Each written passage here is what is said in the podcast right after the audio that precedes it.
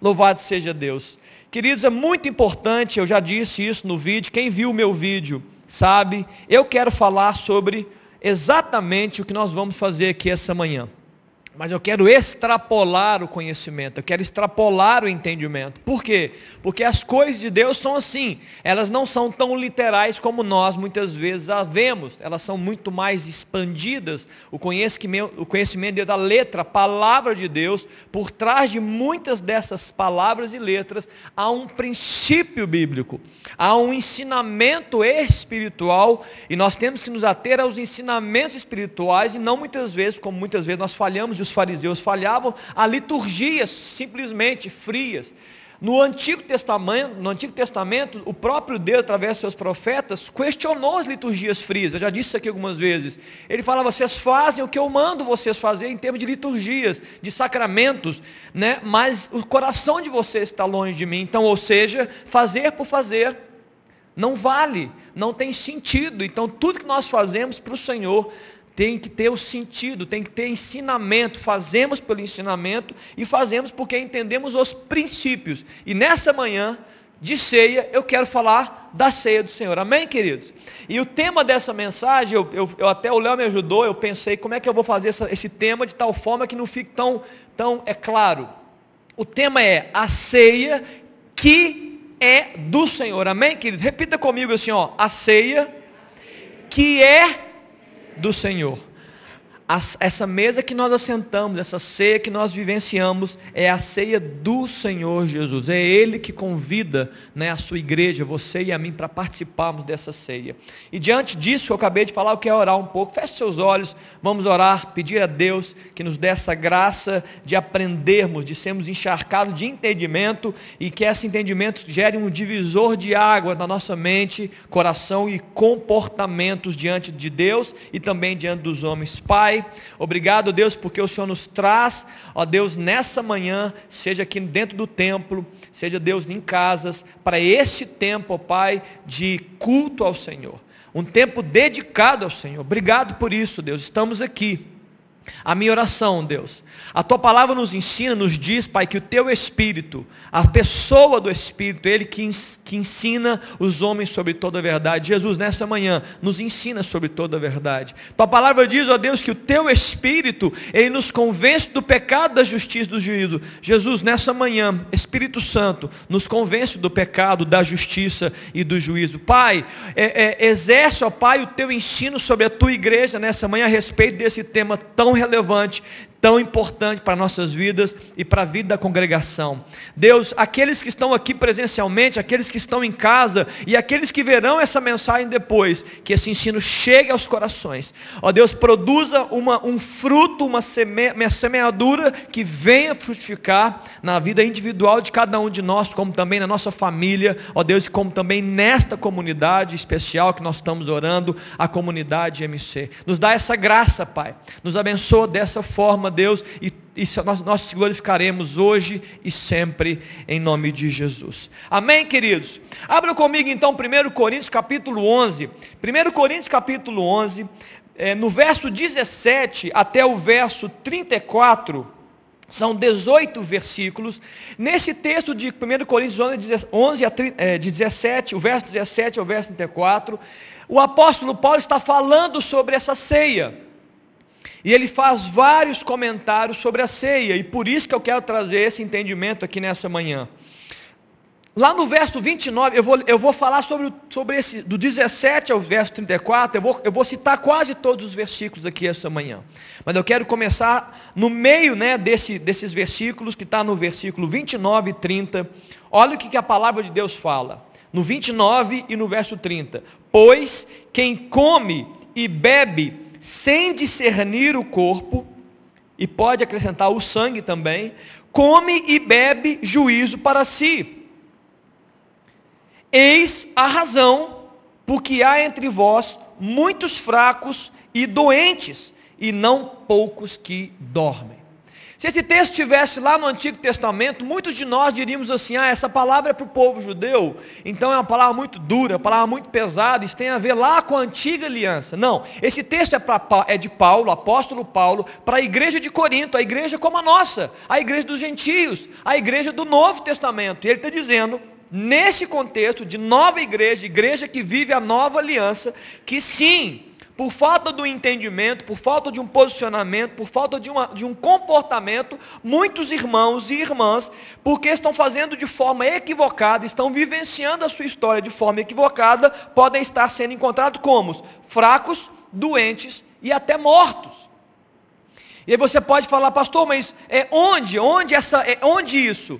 No, nos, nas três estruturas que nós temos, no seu corpo, na sua alma e no seu espírito. Nós podemos estar vivendo fraquezas, doenças e mortes, tanto físicas, quanto da alma, emocional, mental, quanto do espírito. Podemos sim. Nós podemos estar sendo atingidos por causa de não estarmos fazendo ou discernindo o corpo, como daqui a pouco eu quero esclarecer para vocês. Está tá claro, queridos? Se esse texto vem, ele deveria trazer um alerta terrível, tremendo para nós.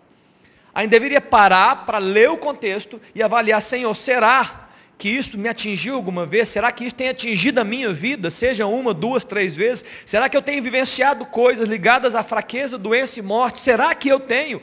Nós deveríamos fazer essa reflexão. E eu quero levar a igreja nessa manhã a fazer essa reflexão como ensino, através de um ensino também. A palavra diz, querido, em 1 Coríntios capítulo 14, no verso 3, que o profeta, aquele que declara a palavra, aquele que fala das coisas de Deus, ele fala com um propósito. A Bíblia diz edificação, exortação e consolo. Edificação onde? Que na verdade, na palavra, o, exortação, entenda exortação como um encorajamento, como um desafio à obediência. Isso que é exortação. É um desafio, um encorajamento para você ser obediente à palavra. E consolo, é claro, você sabe muito bem, a palavra de Deus é cheia de palavras de consolo. Então, nessa manhã eu quero exortar você, igreja, trazer isso, essa palavra de desafio, de encorajamento, para que você entenda a palavra e possa certamente, com certeza, obedecê-la. Eu tenho dito que sempre precisamos parar. Você precisa respirar. Você precisa parar para refletir sobre você mesmo. Você deve fazer isso vez por outra, vez por outra, deve parar para refletir. Sobre o que, pastor? Sobre as verdades internas do seu coração. Sobre as suas convicções, porque elas são as convicções e as palavras e, as, e os direcionadores dos seus próprios comportamentos. Eu tenho falado isso aqui muito, eu estou falando de novo. As suas expressões do mundo, as suas ações e reações na terra e com as pessoas ao redor, elas são o que? As expressões de dentro. Elas são é, as consequências daquilo que está dentro do seu coração, na sua mente, né? são os seus valores intrínsecos. E entenda comportamento como semeadura. E semeadura tem colheita, tem fruto. Então, se é, é, a semeadura, o que você diz, o que você, como você se comporta no mundo, são sementes, você vai colher.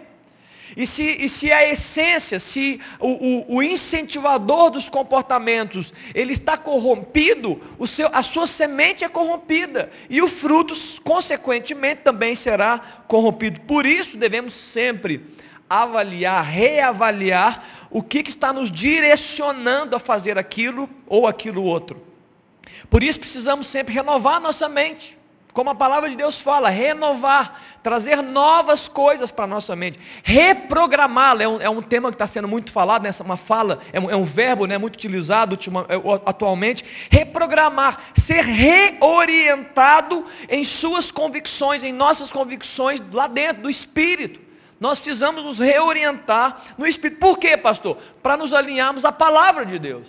Para nos alinharmos aos ensinos de Deus. Os ensinos quais são esses? Ensinos dele, a respeito de nós mesmos, a respeito do caráter dele e ao chamado que ele tem para nós. E consequentemente esse alinhamento vai trazer o que, queridos? Fruto, benefícios bíblicos né, visíveis na minha vida e na sua vida. Que benefícios? Não só de sermos ouvintes dessa palavra, mas sermos praticantes. Vivenciarmos o ensino de Deus, de acordo com a palavra de Deus e sob a liderança do Espírito Santo. Amém, queridos? Claro. É muito importante isso, muito importante. Eu diria que você deve fazer isso constantemente na sua vida. Eu faço isso constantemente na minha vida. E eu queria que você aprendesse, eu estou te incentivando a fazer constantemente. Fazer perguntas tipo, por que eu, disse isso? Por que eu reagi assim? Por que eu estou sentindo essas coisas? Porque muitas vezes nessas suas é, reflexões diante do Senhor, né, em oração ao Espírito Santo, ele vai dizer, por causa disso, ô oh, Pai, me perdoa, me liberta, me cura, me livra, me ensina. Agora muitas vezes nós entramos no automático da vida e vamos vivendo o dia a dia, vamos fazendo, fazendo e fazendo por fazer. E quando nós nos vemos, estamos doentes, fracos e nem sabemos por quê. E Deus, com certeza, tem as respostas, todas as respostas que você precisa saber. Amém? Estamos juntos até aqui nessa introdução? Vamos então voltar para o tema? Eu quero falar sobre o ensino, o ensino da ceia que é do Senhor. Eu não tenho a pretensão de exaurir o tema nessa manhã, é um tema muito poderoso, muito extenso, mas eu quero trazer esse texto e trazer alguns ensinamentos, algumas coisas práticas do dia a dia que esse texto do apóstolo Paulo, a igreja de Corinto, nos trazem. Primeira coisa que eu quero falar aqui que na minha ceia, na minha ceia, vigoram as minhas regras. Amém ou não? Vocês permitem que na minha ceia vigoram as minhas regras? Eu convido quem eu quero, eu, o cardápio é meu, e o objetivo da ceia é meu, é a minha ceia. Agora na ceia do Senhor não é assim. Na ceia do Senhor vigoram as regras do Senhor. o ensino é dele. Os convidados são dele. Tudo gira em torno do Senhor da ceia, que é o próprio Jesus. A bênção dele, vem dele, assim também como as pessoas que participam dessa, dessa mesa. É ele que convida, não sou eu que convido. É ele que convida para sentar na mesa com ele. Nesse, nesse ambiente de mesa, né, a gratidão e a adoração é toda para ele. Todo movimento na mesa é dirigido para ele. Todos nós assentados nessa mesa do Senhor, nós nos dirigimos. Isso é a mesa do Senhor. Isso é, o, é a mesa onde Ele governa, onde Ele reina, o foco é Ele. O que Ele representa, o que Ele fez, o que Ele faz, o que Ele fará, é tudo isso. Nesse texto do apóstolo Paulo, de forma didática, para que você entenda e fique bem claro, o apóstolo Paulo ele fez, eu, eu não sei como é que fala isso na medicina, mas ele fez um tipo de, de, de avaliação, um diagnóstico da situação dos, do, da igreja, ele também falou de como deveria ser, e também falou como voltar para ser. Ele fez isso tudo, é como você vai no médico, você tira exame de sangue, e tem aqueles índices. E aí você leva para o médico, ou você tira o seu pulso, e o médico fala, olha, não está bom. A sua, é, o pulso não, a sua pressão não está boa.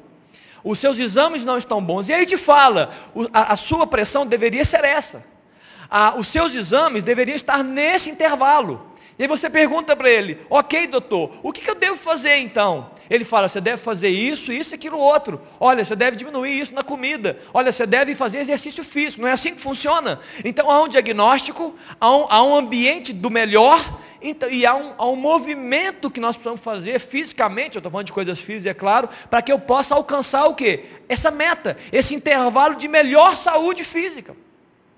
E o apóstolo Paulo ele faz um pouco disso nesse intervalo de textos. Ele fala assim, olha, ele dá um diagnóstico, vocês estão errando nisso, é assim que se faz, e aqui tem uma forma de resolver. Amém? Estamos aqui? Então eu vou começar com o diagnóstico. E o diagnóstico está aqui no verso, é, no verso 17 e 20, olha que bacana.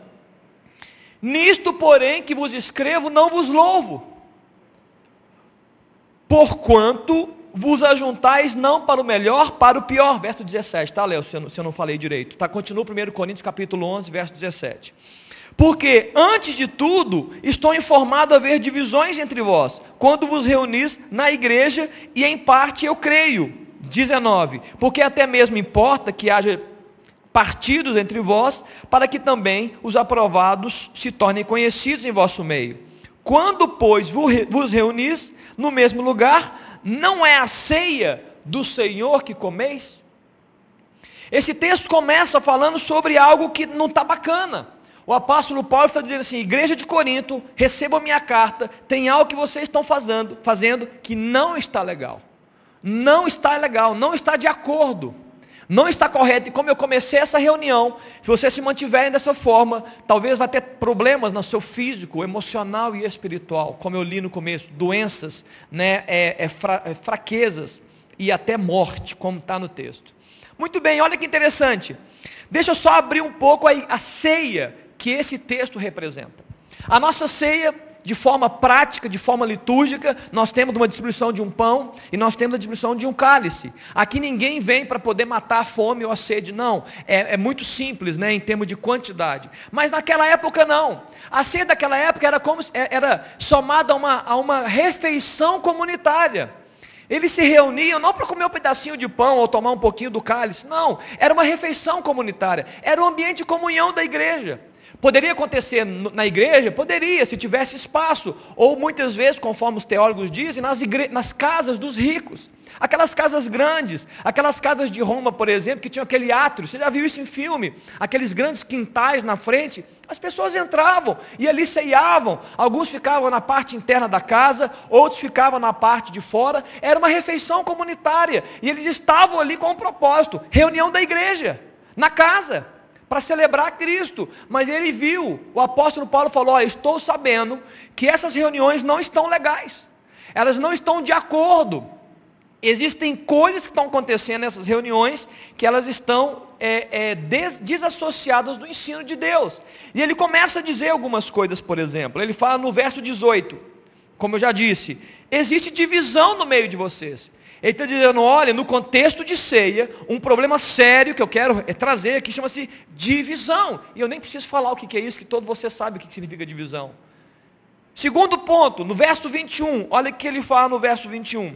Porque se ao comer da parte A, cada um toma antecipadamente a sua própria ceia. Segundo problema que ele falou, a própria ceia. Ele está trazendo qual o entendimento quando fala a própria ceia? Havia né, é, é, essa atitude egoísta. Eu, é a, a ceia do Senhor, mas eu estou indo para esse ambiente de ceia do Senhor e eu estou fazendo a minha própria ceia. Eu não estou preocupado com os outros, eu estou sendo o quê? Egoísta.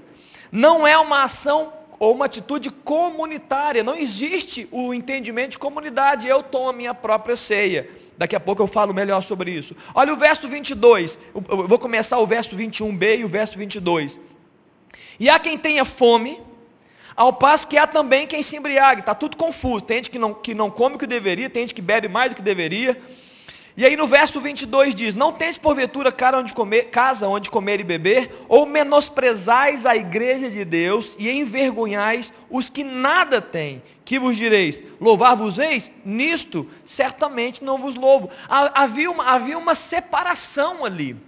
Tinha gente que estava recebendo mais, o outro recebendo menos, falando especificamente de ceia. Possivelmente havia uma coisa que nesta igreja com certeza não tem, que chama-se panela. Havia panela, panelinha. Havia os destacados, havia os privilegiados. Se, casa, se eu fosse o anfitrião desse ambiente, então eu chamava um ou outro, é, fica aqui dentro da casa comigo. E como não era uma mesa grande comunitária, não dava tempo de chegar. Então o anfitrião possivelmente comia primeiro e chamava os amiguinhos e chegava a igreja, o restante da igreja chegava, cadê? Acabou, acabou, acabou a ceia. Não tem ceia para gente. Não tem, não tem comunidade, não tem celebração conjunta. Então o apóstolo Paulo está dizendo, olha, isso que vocês estão fazendo é exatamente o contrário que deveria acontecer. Vocês têm divisão no meio de vocês, vocês vivem cada um do seu jeito, é a própria ceia, cada um faz o que quer, cada um faz as suas próprias escolhas, vive os seus próprios interesses, e existe acepção de pessoas. Vocês estão vivenciando acepção de pessoas, melhores, piores, privilegiados, menos privilegiados, e o apóstolo Paulo, ele condena nesse primeiro momento, né, esse diagnóstico. Amém, queridos? Divisão, acepção de pessoas, né, essa panelinha, essa própria ceia, isso tudo é uma, o apóstolo Paulo está diagnosticando como algo ruim. Na forma litúrgica que fazemos, querido, como nós vamos fazer daqui a pouco, parece que nós resolvemos parte desses problemas. Porque na nossa ceia, de forma litúrgica, nós estamos apresentando um pouco de cálice, um pouco de pão. A gente combina entre nós, ninguém tome sozinho todos, todos esperam todos, não é assim que a gente faz de forma litúrgica, então ninguém vai passar, ninguém vai comer demais, porque não tem como matar a fome com aquele pãozinho. Ninguém vai matar a sua sede, porque não tem como matar a sede, é simbólico. Então parece que nós resolvemos de forma prática aquilo que eles estavam vivenciando. Mas como eu disse aqui no começo, eu não vim aqui para resolver problemas práticos. Eu vim aqui trazer uma palavra que, que nos mova ao princípio bíblico da ceia do Senhor. Amém, queridos? Princípio bíblico. O que está por trás dessa própria ceia, dessa divisão, desse meu, seu? O que está por trás disso, e que é o ruim, e principalmente o que está por trás da mesa do Senhor, que é o mais especial e o mais poderoso ainda. Lembra que os ensinos de Deus, por muitas vezes parecerem que são exteriores ao corpo, por trás daquilo que parece exterior ao corpo, tem coisas interiores, né? a essência, o sentido real que está que tá por trás da letra. Muito bem, no verso 23 ao verso 26, existe a explicação da ceia. E o apóstolo Paulo tenta colocar de forma prática esse texto, você já ouviu, na sua, já ouviu 500 mil vezes aqui na igreja ou em outras igrejas, e eu vou ler rapidamente, porque eu recebi do Senhor que também vos entreguei. O apóstolo Paulo está dizendo, gente, é assim que funciona, que o Senhor Jesus, na noite que foi traído, tomou o pão, e tendo dado graças, o partiu, e disse, isso é o meu corpo, que é dado por vós, não por um, não por dois, por todos, fazer isto em memória de mim, um memorial. Por semelhante modo, depois de haver ceado, tomou também o cálice, dizendo: Este cálice é a nova aliança no meu sangue. Fazei isso todas as vezes que o beberdes em memória de mim. Porque todas as vezes que comerdes este pão e beberdes o cálice, anunciais a morte do Senhor até que ele venha. É um memorial relativo à morte, é uma declaração que nós celebramos a morte, porque tem um sentido, o que a morte traz para a igreja. Então o apóstolo Paulo ele vem e ele traz esse sentido, ele traz a ideia do pão, corpo, e ele traz a ideia do, do vinho ou do sangue, que é aliança. Então o apóstolo Paulo está dando agora o sentido às coisas. Ele não está simplesmente dizendo coma quantidade de pão. Ele não está preocupado em falar quanto pão você vai comer ou quanto vinho você vai comer. Ele está preocupado em trazer essência. Nós estamos aqui falando do pão, nós estamos falando do corpo, nós estamos falando do sangue, nós estamos falando de aliança. Nós estamos falando de outras coisas. Então eu quero te falar. No verso 34, o apóstolo Paulo já dá um ensino. Quando ele fala assim, olha, vocês, é, é, quando vocês vierem ceiar, comam em casa. Ele já trouxe o ensino para a igreja de Corinto, assim, olha, você não tem o que comer em casa, fica lá e come. Não venham com fome, porque o sentido dessa ceia não é saciar fisicamente vocês. Ele está dizendo isso. Então o foco da ceia não é nem a bebida, nem a comida e nem especificamente a quantidade disso. É o símbolo, é o que está por trás disso. E aí, é, é o, o importante do corpo. Qual é o sentido do corpo, igreja? O corpo fala de Jesus. O corpo fala da igreja e o corpo fala de unidade. Eu queria falar sobre isso, eu queria abrir um texto. Abra para mim comigo, 1 Coríntios, Léo, 1 Coríntios capítulo 10, o verso 16 e 17. Primeiro ensino forte, corpo, pão, fala de algo extremamente valioso para nós. Fala de Jesus, fala da igreja e fala de unidade. Olha o verso 16. Porventura o cálice da bênção que abençoamos não é a comunhão com o sangue de Cristo? O pão que partimos não é a comunhão com o corpo de Cristo? Olha o 17. Porque nós, embora muitos, somos unicamente um pão. Um só corpo. Porque todos participamos do único pão, que é Jesus. Então, o sentido da ceia é unidade na mesa. Nós nos unimos a Cristo pela fé e, consequentemente, nós nos unimos a todos os outros que têm a mesma fé que nós. Então, ceia é unidade, é forte. Nós nos tornamos um com Jesus e nós nos tornamos um uns com os outros. Eu posso não te conhecer, eu posso não saber da sua história, eu posso é, é, é, ter pouco tempo de convivência com você, mas na ceia do Senhor, não na minha e não na sua, na do Senhor, eu me torno um com você, por causa dele, por causa do que ele representa para mim e por causa daquilo que ele representa para você. Nós estamos juntos, unidos. Esse é um sentido poderoso do corpo de Cristo. O sangue nos fala, e você conhece muito bem vários textos do sangue, inclusive à noite, nós vamos falar sobre isso, mas eu quero rapidamente falar. O sangue nos fala sobre o quê? Sobre perdão de pecados. Na Bíblia fala, sem derramamento de sangue não há remissão de pecados. Então o sangue está falando de perdão, fala de salvação. Nos traz a ideia de que arrependimento. Porque se você não se arrepende, você não entra por esse caminho do perdão. Então, quando, quando falamos do sangue, estamos falando de salvação e perdão, estamos também falando de arrependimento. Não há perdão sem arrependimento. Se você não se arrepende, não há perdão liberado. Nos fala também de nova aliança, nos fala também do livre acesso ao Pai. Nos fala que nós fomos comprados por esse sangue, por alto preço, já não somos mais de nós mesmos. Tudo isso é relativo a esse símbolo chamado sangue. E à noite nós vamos melhorar esse, essa explicação do sangue. Está claro, queridos? Pão, corpo, sangue, aliança, tem um sentido por trás daquilo que nós fazemos uma vez por mês. Daqui a pouco eu vou melhorar esse uma vez por mês. Olha que interessante o verso 27. O verso 27, logo depois do apóstolo Paulo explicar a ceia, ele fala assim, ó, por isso, e vou ler o 29 também. Aquele que comer o pão, ou beber o cálice do Senhor indignamente, será réu do corpo e do sangue do Senhor. E o verso 29 diz: Pois quem come e bebe sem discernir o corpo, come e bebe juízo para si. Eu quero falar um pouco sobre isso agora. Eu quero falar sobre esse indigno e um pouco sobre sem discernir o corpo, e eu posso dizer o corpo e também o sangue. Queridos, comer indignamente é fazer desassociado do ensino. É fazer como eles estavam fazendo fazendo por fazer sem o entendimento do que é o corpo, sem o entendimento do que é o sangue. Havia pecado na igreja e havia divisão na igreja. Eles, estavam, eles não estavam correspondendo ao ensino. Ou seja, eles não estavam com o temor devido diante do Senhor para viver o arrependimento e o perdão que vem pelo sangue. E eles também não estavam vivendo a unidade a unidade não somente com o Senhor, mas a unidade né, do corpo, a comunhão, que é a igreja de Cristo. Está claro até aqui, queridos?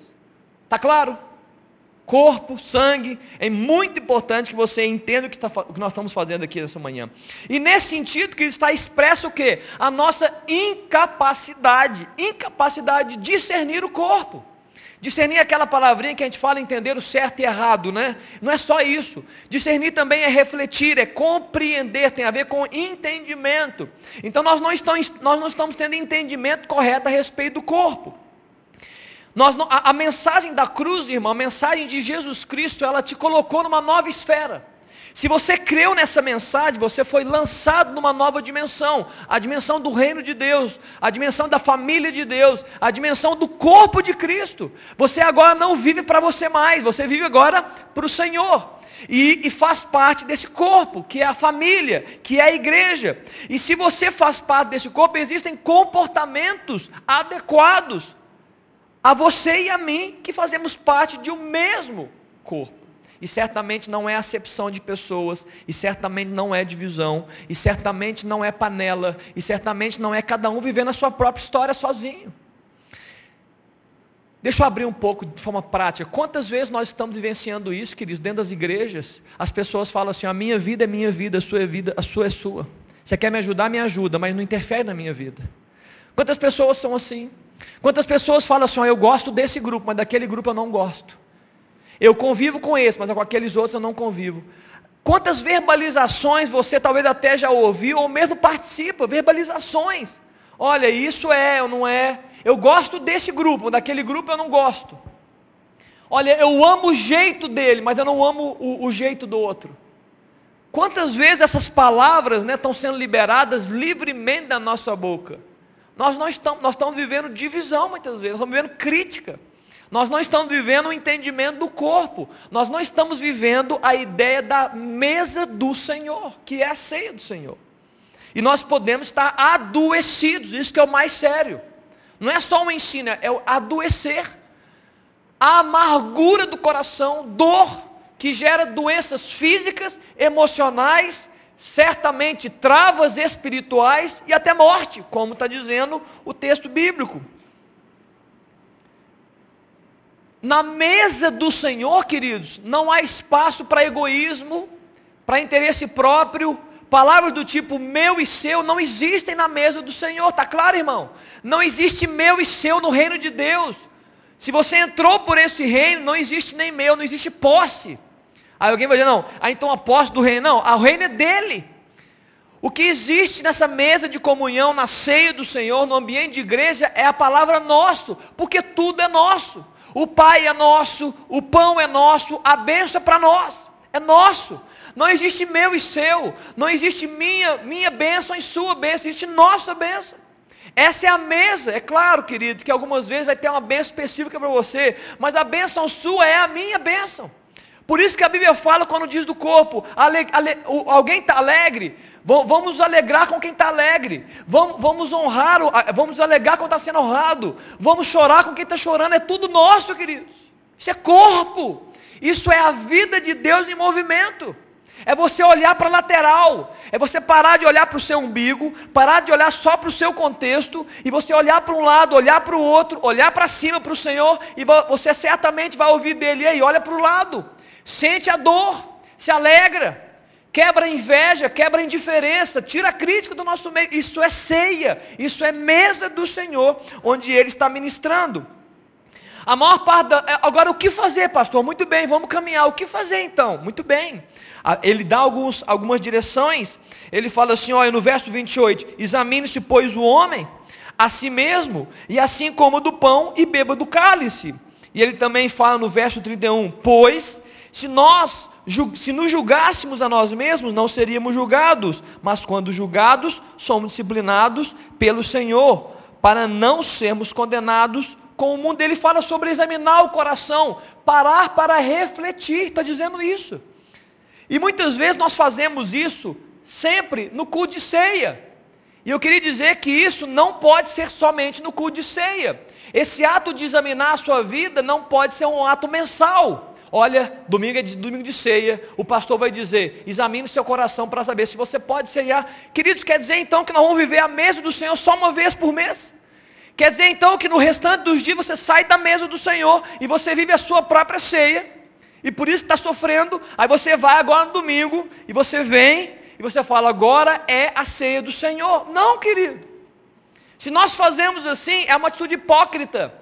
Nós estamos sendo hipócritas porque nós vamos viver um dia à mesa do Senhor. Você não deve nem sequer sair da mesa. A mesa da comunhão com o Senhor e com, e com os irmãos. Você não deve sair dessa mesa. Não é porque nós definimos que esse memorial da ceia do Senhor acontece uma vez por mês, não é porque nós decidimos como igreja, a maior parte das igrejas evangélicas faz uma vez por mês, não é porque fazemos uma vez por mês esse memorial, que a mesa do Senhor só está aberta uma vez por mês. A mesa do Senhor é todos os dias. A sua comunhão com Deus é diária e com os irmãos também. A vida que Deus quer ministrar através da mesa dele é todos os dias.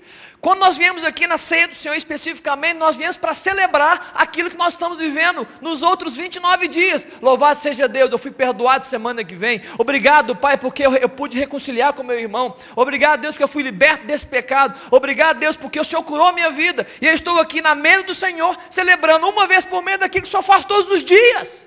Está claro, querido? Todos os dias. E muitas vezes nós, nós trazemos a ideia do examinar só para pecado. Examina se você está em pecado, e é certo, não está errado. Mas eu quero fortalecer esse tema nessa manhã.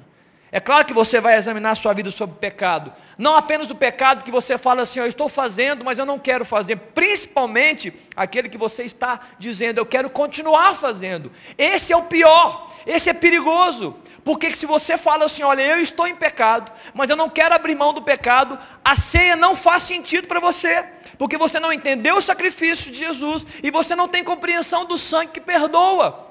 Você não está fazendo uso desse caminho de arrependimento. Então não tome a ceia mesmo. Eu não quero viver, eu não quero mudar minha vida. Não tome a ceia. Você vai trazer juízo sobre você. Porque você está tomando indignamente, você não está entendendo o que está acontecendo. Eu quero continuar na pornografia, eu quero continuar no adultério, eu não vou mudar da minha vida. Agora, se você vem e você não é perfeito, e você fala, meu Deus, eu preciso de misericórdia, eu preciso de graça, eu preciso do, do favor de Deus. Amém, que a ceia é para você. Porque ninguém aqui é perfeito. A ceia é para todos nós que queremos andar no caminho de arrependimento. Mas se você anda em iniquidade, não tome mesmo. Não tome. E quem vai julgar você? É você mesmo. É você que vai olhar para dentro de você e falar: Meu Deus, será que eu estou indigno? Será que eu estou andando em iniquidade? Desejo firmemente continuar no meu pecado? Não tome, porque você está desfazendo todo o ensino a respeito da ceia do Senhor. Mas mais do que a ideia do sangue, do arrependimento, tem o corpo. E muitas vezes nós não pensamos assim, queridos. E claro também que é um pecado. Se você não discerne o corpo, se você não olha para o lado, se você não entende que você é um com seu irmão, você precisa reavaliar. Tem alguém que você não perdoou, você está de cara feia para alguém, você está de mal de alguém, você fala assim: olha, alguém tem algo contra mim, problema é dele. Muito pelo contrário, eu é que estou com raivinha, eu é que estou com, com tristeza, eu não quero andar com essa pessoa. Você não está discernindo o corpo, você não está vivendo a mesa. Você não está vivendo a mesa, porque a mesa, nós somos um, não há divisão entre nós. Então você tem que rapidamente examinar a sua vida e pedir perdão. Deus me perdoa, me ajuda. Eu preciso resolver essa questão. Eu não vou abrir sobre isso aqui exatamente nesse momento. Eu vou abrir um culto sobre a, a, a, os grandes danos e os grandes ensinamentos sobre a falta de perdão. Mas eu não vou abrir isso. Eu quero só trazer de forma genérica. Isso é corpo. Então nós não podemos andar em crítica, em divisão, porque nós não estamos discernindo o corpo e nós podemos estar trazendo juízo para a nossa vida. Oh, pastor, é só quando a gente toma ceia? Não, queridos. Não é só no símbolo, uma vez por mês, é todos os dias. Você não é julgado simplesmente quando você está fazendo um símbolo uma vez por mês. Você é julgado quando você não discerne o corpo está dentro dele. Você está fingindo ser parte do corpo, mas você não está sendo parte do corpo. Está claro até aqui, queridos? Amém ou não? Estão entendendo o que eu estou dizendo essa manhã? Muito bem. Fica então a pergunta para a gente caminhar para o fim: será que a dor que você vive muitas vezes na sua alma, será que a sua frieza espiritual, será que a sua tristeza emocional, será que muitas vezes a morte espiritual, a falta de vigor e força, será que isso tem a ver com o julgamento errado que você faz da sua própria vida e você está recebendo então o julgamento de Deus ou até do mundo, como a Bíblia fala? Peso no seu coração, porque você está sendo indigno, ou não está discernindo realmente o corpo, você está vivendo uma vida de pecado, e você está vivendo uma vida é, longe do corpo, você está dividido, panela, você faz acepção de pessoas, será que é isso? Eu queria que você refletisse essa, essa manhã sobre isso, eu queria que você refletisse, e não quero que você reflita apenas porque é o culto de ceia, eu quero que você reflita hoje para sempre, todos os dias da sua história, todos os dias da sua vida. Queridos, a instrução de Deus não é para condenar. Eu sei que na cabeça de muitos nós aqui, você que está na sua casa, a gente tem um entendimento errado, que quando Deus instrui é para condenar. A instrução de Deus não é para trazer condenação, é para nos colocar de volta no caminho. Todas as vezes Deus fala profeticamente com o seu povo para nos colocar no caminho, não é para condenar. A condenação é você que escolhe se você quer receber ou não, mediante as suas reações à palavra de Deus, que é dita na Bíblia e através dos seus homens e mulheres de Deus aí ao, ao redor do mundo. Então nós precisamos vivenciar isso para que a gente não viva uma vida doente, nem fracos e nem mortos nesse tempo. Como eu disse aqui, muitas vezes nós temos a tendência de transformar o ensino bíblico em algo literal. Jesus falou, Deus falou na sua lei, a, a, na antiga lei, dizendo: não adultere e não mate, não seja um assassino. E o povo firmou. E falou, então não posso matar ninguém que é esfaquear ou matar ou atirar em alguém. E eu não posso adulterar, ou seja, não posso me deitar com uma mulher ou com um homem, que não é minha esposa, minha mulher. E aí Jesus vem e fala assim, ei, eu preciso trazer um entendimento novo a respeito da lei. Vocês ficaram muito presos ao literal, vocês ficaram muito presos ao que está escrito. Eu preciso dizer que quando eu escrevi isso, quando eu ensinei vocês, eu queria dizer na verdade a respeito do amor. Então se você olha para uma mulher com olhar impuro, você já adulterou. Se você odeia o seu irmão, você já o matou. Então Jesus ele, ele não está trazendo um novo entendimento, uma nova lei. Ele está só explicando aquilo que foi escrito. Ei, é aqui dentro. Não é só matar e adulterar, você, é aqui dentro. É a essência. Você não está amando. Eu, eu, não, eu queria matar, mas eu não vou matar por causa da lei. Você já matou. Não, eu não vou adulterar porque está na lei, eu não vou adulterar porque está escrito. Mas você olha para as mulheres com olhar impuro, olha para os homens com desejo. Já adulterou, está claro, querido? A essência é o que Jesus quer ministrar no nosso coração. E eu estou tentando trazer essência né, nessa manhã para que todos nós precisamos entender. E eu quero concluir. Dizendo que a ceia do Senhor nos ensina sobre comunhão. A ceia do Senhor nos ensina sobre congregarmos no mesmo ambiente, sermos abençoadores, estarmos reunidos no mesmo lugar. Por isso que o verso 33 desse capítulo fala: esperai uns pelos outros. Não é só esperar para que todo mundo tome junto, é esperar o seguinte: mesmo coração, mesmo espírito, mesmo entendimento, mesmo sentimento, andarmos juntos. Todos esperam todos, não é simplesmente um dia, mas nós andamos juntos no mesmo propósito, está claro, queridos? Esperem uns pelos outros, ninguém vai na frente, ninguém fica para trás, isso é a ceia do Senhor. Jesus está partindo o pão, querido, ele chama todos à mesa. Olha a importância desse sentido da mesa. Na mesa do Senhor, Ele está partindo o pão que é Ele mesmo. Em outras palavras, Ele está dizendo para nós o seguinte: olha, na minha mesa, eu estou partindo de mim para vocês. Eu estou ministrando ao coração de vocês quem eu sou e aquilo que eu posso fazer. Isso é mesa. E ele olha para um lado, ele vê um tanto, e ele olha para o outro lado, ele vê um tanto de pessoas, e ele está sempre dizendo: Eu estou partindo de mim para você, para que você reparta de mim para o outro, para que o outro receba e reparta para o outro, e assim, consequentemente. É um ciclo, é de virtude. Jesus ministrando vida sobre você, Jesus ministrando paz sobre você, e você recebendo paz, e ministrando paz sobre o irmão, e você recebe a alegria do Senhor, e você ministra a alegria do Senhor. Ninguém trava, ninguém para, ninguém faz acepção de pessoas, todo mundo vive a mesma experiência da mesa, está claro, queridos? Todos vivendo a mesma experiência. Qual o problema seríssimo da unidade, da falta dela? A falta de unidade é como um muro que você coloca entre uma pessoa e uma outra pessoa, e é como uma represa que você põe num rio caudaloso de Deus, que é o Espírito Santo. A falta de unidade, ela quebra o ciclo do rio que invade a minha vida e vai até a sua. A falta de unidade traz morte, porque a vida está no Espírito. A vida de Deus é manifesta pelo Espírito Santo na minha vida e na sua. Quando nós criamos barreiras, nós estamos impedindo esse livre fluir de Deus. Por isso que muitas vezes as pessoas estão doentes, porque a vida não está sendo transbordante de um para com o outro. Por quê, pastor? Nós não estamos vivendo verdadeiramente a ceia do Senhor, a mesa dele, que eu volto a dizer, não é apenas uma vez no mês. Porque se nós assentamos a mesma vez por mês, o que, que você faz nos outros 29 dias da sua vida? O que, que está fazendo? A mesa do Senhor é diária. E aqui nós fazemos um memorial. E nós celebramos. Que bom que é a mesa do Senhor. Que bom que você está. Eu estou vendo aqui né, no, no, no ar, eu estou vendo jovens, eu estou vendo crianças. Eu vejo alguns jovens aqui. Está aqui a Bela, Luísa, a turma dali. Nós estamos vendo adultos, velhos. Isso é mesa. Todos são convidados, de todas as idades. Todas as idades, convidados para participar da mesa do Senhor. É a mesa, queridos. O que acontece nessa mesa? Nessa mesa, quem tem lugar nessa mesa? Corações arrependidos diante do Senhor, quebrantados diante dele. Para quê? Para receber o perdão que só ele pode trazer. Remissão de pecados. E porque você é perdoado, você perdoa.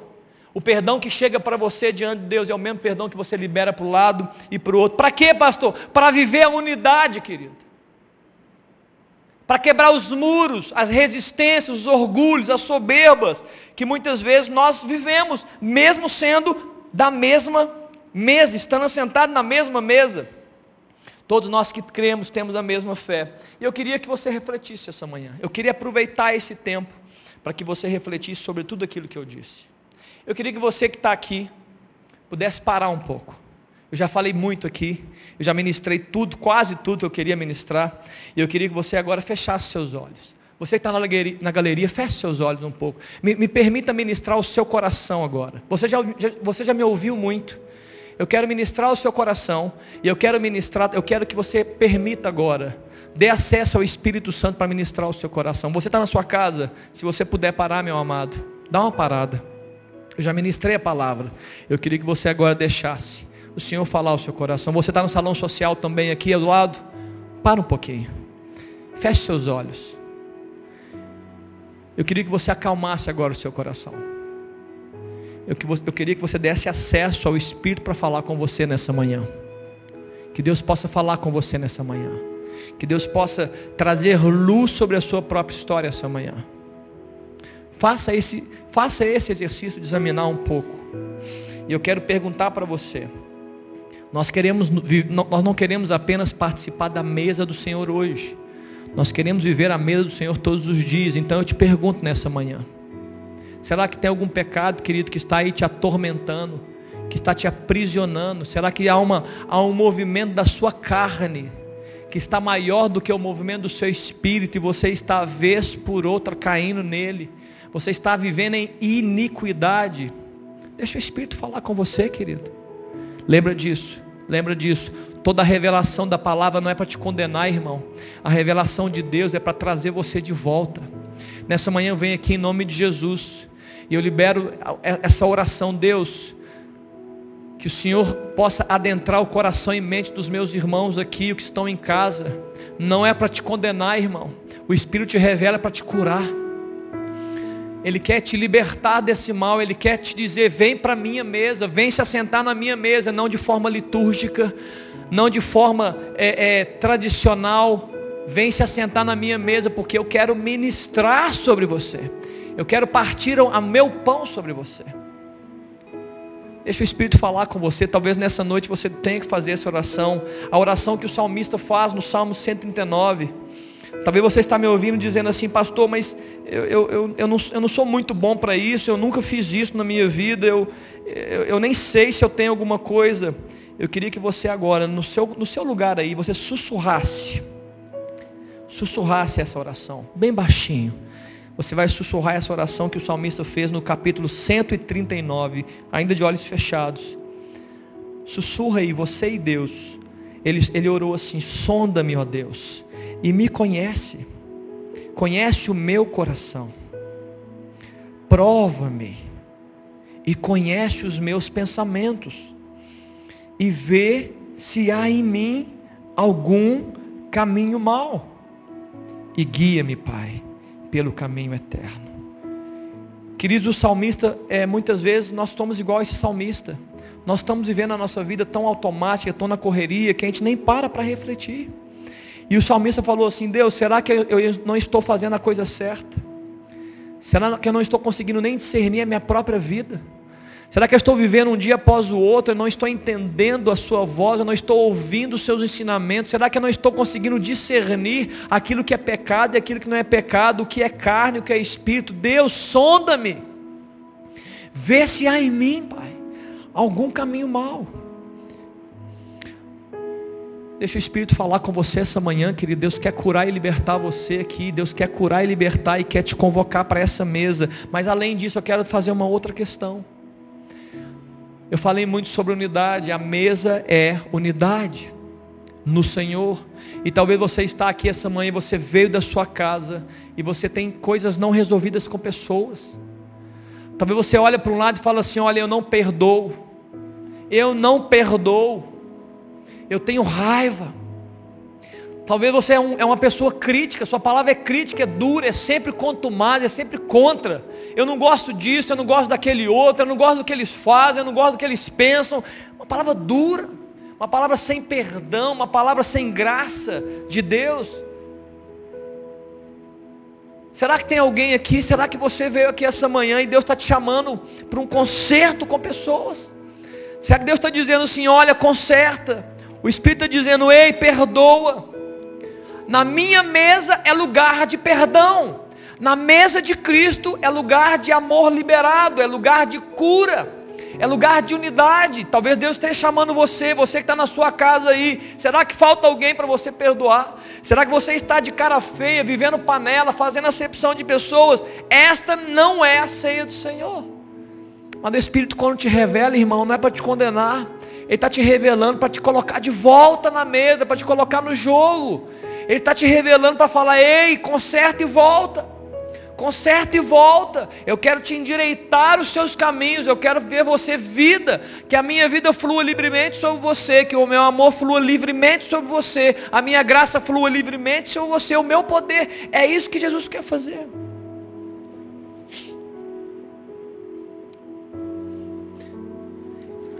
Vamos orar sobre isso. Daqui a pouco, a gente terminar essa oração, eu queria que os ministros viessem. Continue de olho fechado. Talvez você queira fazer a sua própria oração. Ora ao Senhor, fala, Deus, me perdoa. Me liberta. Me livra disso, Jesus. Eu não quero estar ausente da sua mesa. Porque aquele que anda ausente da mesa, anda ausente da ministração do Senhor. Aquele que não se assenta na mesa não vive a experiência da presença de Deus, queridos. Aquele que se fecha para o seu irmão não vive o fluir da vida de Deus, dos rios de Deus, nos atingindo, nos abençoando. Não, não, não. A mesa é a experiência que Deus, Deus quer dar à sua igreja. Pai, nessa manhã, nós estamos aqui, Deus, orando, clamando ó Deus, e buscando ainda mais entendimento sobre esse ensino, Pai. Não nos permita, Deus, andar, ó Deus, ó Deus, de forma indigna do Senhor, de forma indigna da Sua mesa. Não nos permita andar, ó Deus, em desunidade com a Tua igreja, em divisão com os nossos irmãos, Pai, nos livra disso. Ah, Jesus, muitas vezes estamos doentes e nem sabemos porquê. Muitas vezes estamos fracos e nem sabemos porquê. Pai, será que é por causa disso? Se é por causa desses, desses comportamentos, Pai, nos livra e nos cura nessa manhã.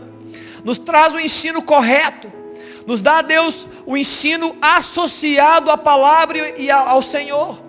Muda a nossa palavra, muda o nosso comportamento, muda a nossa mente, renova o nosso coração, nos liberta, Pai, dos pecados, ó Deus, nos livra, Pai, da nossa carne que vez por outra quer nos colocar, ó Deus, em caminhos de morte.